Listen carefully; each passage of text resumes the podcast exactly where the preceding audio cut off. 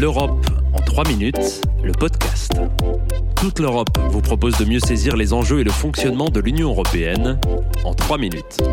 Une série audio courte et sans jargon. Bonjour, je m'appelle Adrien Paluet et aujourd'hui je vais vous présenter une agence européenne peu connue, l'Agence de coopération judiciaire de l'Union européenne Eurojust. Basée à La Haye, aux Pays-Bas, elle a été créée en 2002 et a démarré ses travaux en 2003. Eurojust est composé de procureurs, magistrats ou officiers de police qui sont détachés par les États membres de l'UE.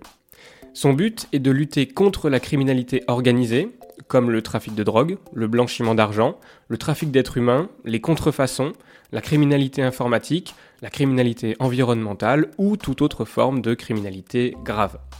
Les missions d'Eurojust s'articulent autour de trois objectifs majeurs. Tout d'abord, assister les autorités nationales pour accroître l'efficacité de leurs enquêtes.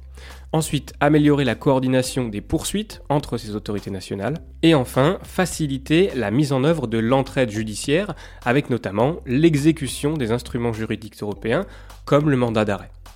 Eurojust fournit donc un soutien logistique et financier aux équipes communes d'enquête formées par les États membres et chapeautées par l'agence.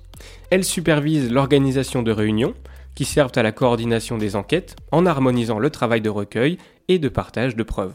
Et enfin, elle héberge un réseau nommé Génocide qui réunit des experts européens sur les crimes de guerre, les crimes contre l'humanité et les génocides afin d'apporter un éclairage technique aux enquêteurs. Ces compétences s'étendent à tous les pays membres de l'UE, excepté le Danemark, mais aussi aux pays associés.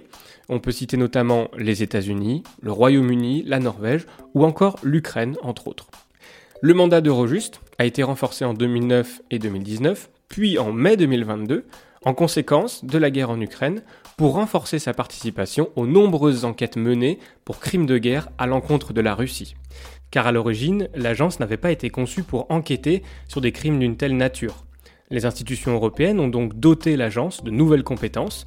Désormais, Eurojust a la capacité légale de compiler, conserver, traiter, analyser et partager des éléments de preuve relatifs à des crimes de guerre.